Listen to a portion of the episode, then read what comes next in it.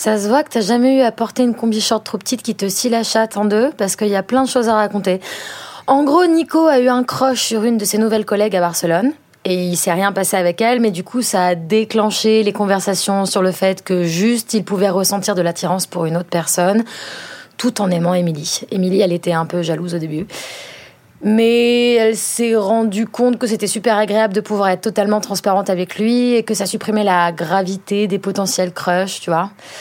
Et puis, bah, lui, il en a pas fait toute une histoire. Il a pas été dramatique, genre, je ressens quelque chose pour une autre femme. Il était plus genre, bah, je suis humain et j'ai des yeux. Et il l'a super rassuré sur le fait que c'était elle, son amoureuse. Du coup, ils ont décidé de se raconter les trucs pour le moment, elle a couché avec un mec et elle m'a dit que c'était fou d'avoir aucune culpabilité. Et lui, il a plutôt bien pris.